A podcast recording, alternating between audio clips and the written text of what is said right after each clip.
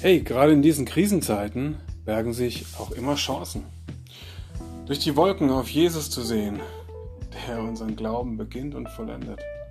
Die Bibel sagt, er schenkt das Wollen und das Vollbringen. Also selbst wenn du sagst, ich bin noch nicht so weit, kannst du ihn bitten, dass er das Wollen und das Vollbringen schenkt. Hammer. Ich lade dich ein, diesem Gott zu vertrauen, dein Leben neu zu definieren. Sein Sohn Jesus ist für mich wie die Sonne, die immer scheint in mir, auch wenn es um mich dunkel ist. Dieses Feuer der Liebe erlöscht nicht. Diese Zuversicht, Hoffnung und Liebe bleiben bestehen. Ich lade dich ein, diese Liebe zu empfangen, denn diese Liebe lebt. Jesus lebt. Er lädt dich ein, mit ihm zu leben, gerade im Angesicht der Sinn- und Nutzlosigkeit vieler Dinge. Mit Jesus zu leben ist unvergänglich. Es ist ewig.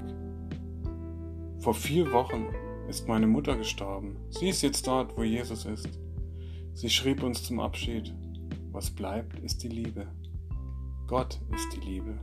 Dort werden wir uns wiedersehen. Was ein Vermächtnis.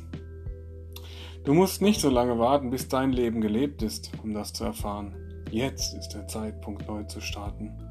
Inmitten der Krise, ich hatte in 15 Jahren als selbstständiger Berater bereits Krisen zu meistern, Wirtschaftskrisen zu bewältigen, 2003, 2009, ohne staatliche Beihilfe, eine Familie zu ernähren, ein Haus zu finanzieren.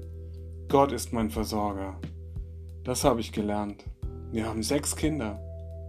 Sogar nach den größten existenziellen Krisen habe ich mich mit meiner lieben Frau für weitere Kinder entschieden. Sie sind ein solcher Genuss und Segen. Wir sind füreinander da. Wir sind alle mit Jesus verbunden. Er ist real. Wenn du Fragen hast, schreibe mir. Es ist aktuell echt Zeit, solche Lebensfragen zu besprechen und zu klären. Sei mutig. Gott ist für dich. Er klagt dich nicht an. Er ist Liebe pur. Komm, wie du bist. Er nimmt dich an. Wie er auch mich angenommen hat. Immer wieder annimmt mit meinen Fehlern, meinem Versagen, meiner Schuld und meiner Scham. Bin so dankbar, dass ich Jesus habe in diesen Zeiten. Das wünsche ich auch dir. Sei herzlich gesegnet, dein Andreas.